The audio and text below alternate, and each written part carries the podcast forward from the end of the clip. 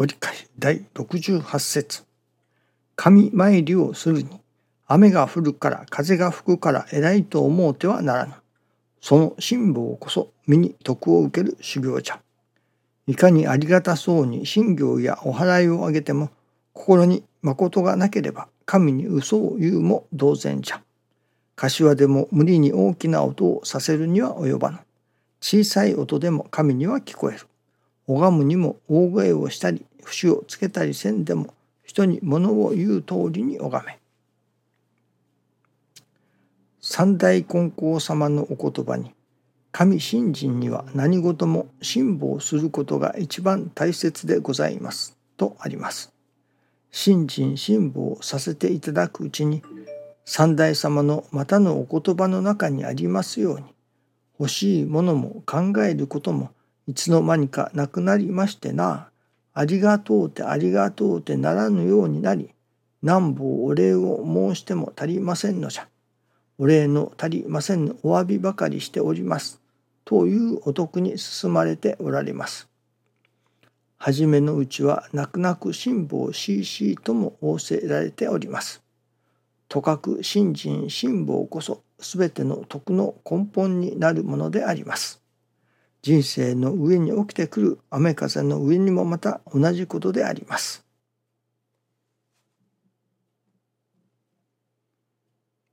人生の上に起きてくる雨風さあこの雨風をどういただくのかということですね。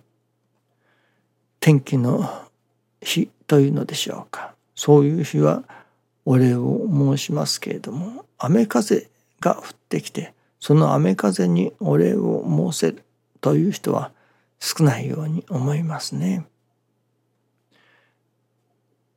天の弱かまあお百姓さんで今雨がいるという時には雨が降ってくるとお礼を申せますけれどもその雨がまあ続くというのでしょうかねあまり長雨で続くとまた困った雨だということになったりいたします。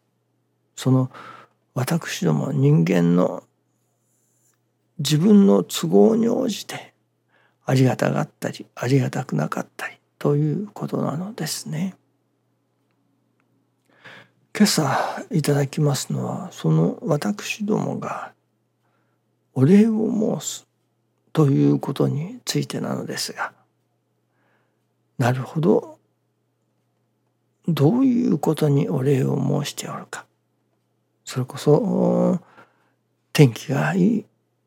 今日はどこか山登りというのかハイキングに行こうとする。あ今日は天気がいい。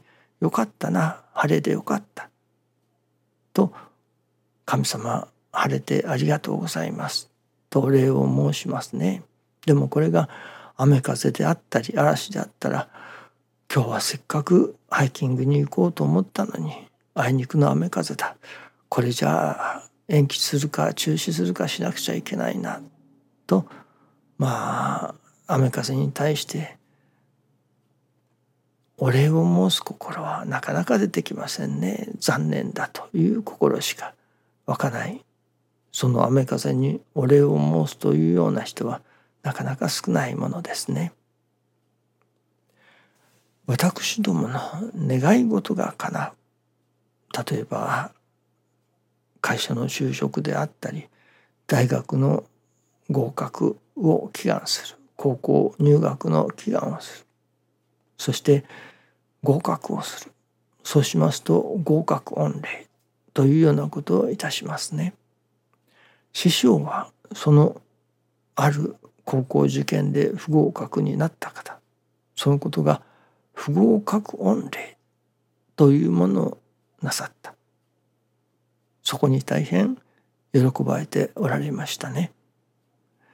神様にお願いする。そして合格をする。それで合格御礼をする。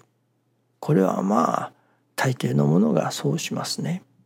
しかし不合格となる。不合格となった時に御礼をする。不合格御礼をする。という人はなかなか少ないものですね。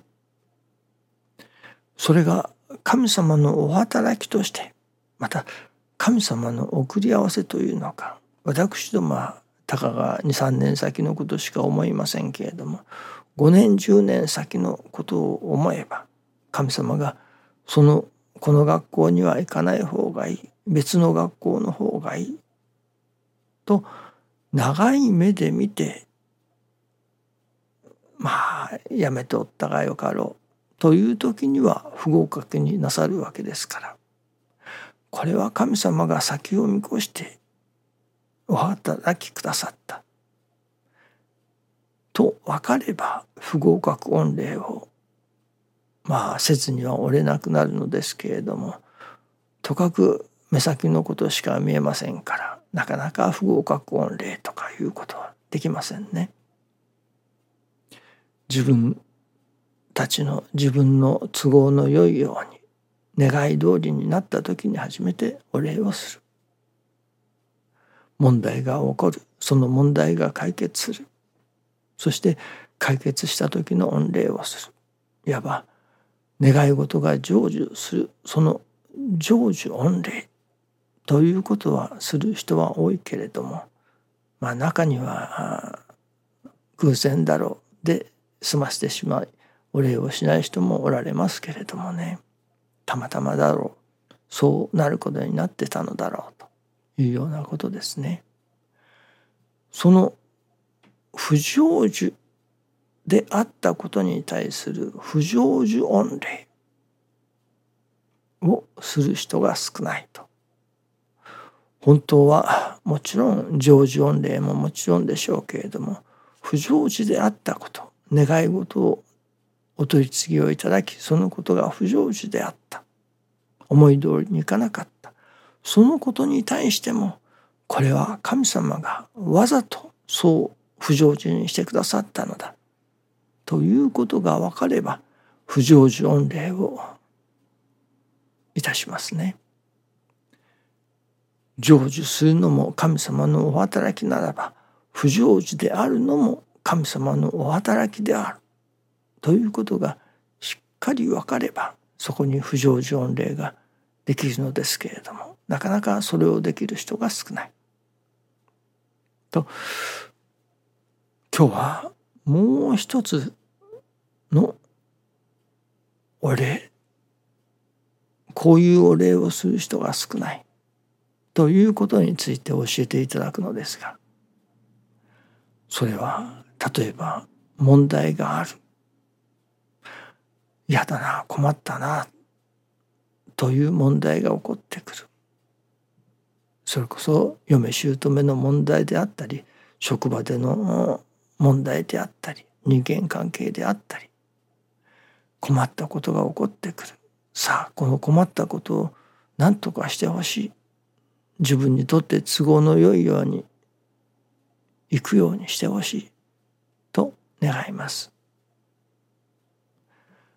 ところが神様はその問題が起きてきたことにこのおかげで一回り心が大きくなる。その稽古をさせていただくことができる。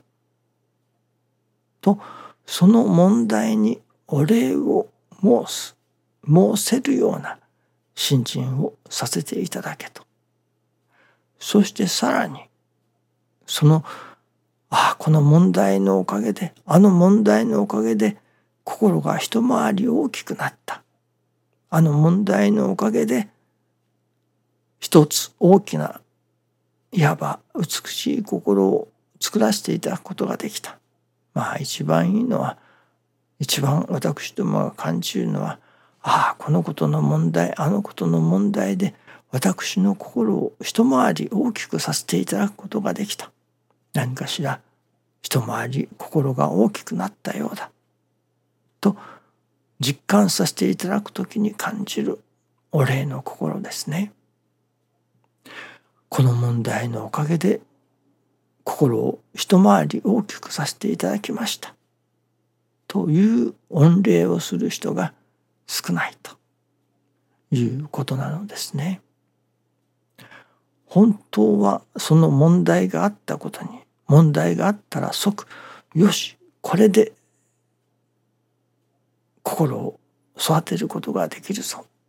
よしこれで一回り大きくなれるぞ。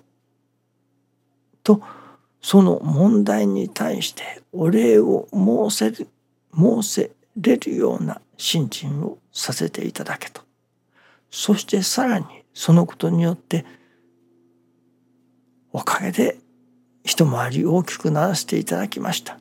それこそおかげで辛抱の徳をいただきました。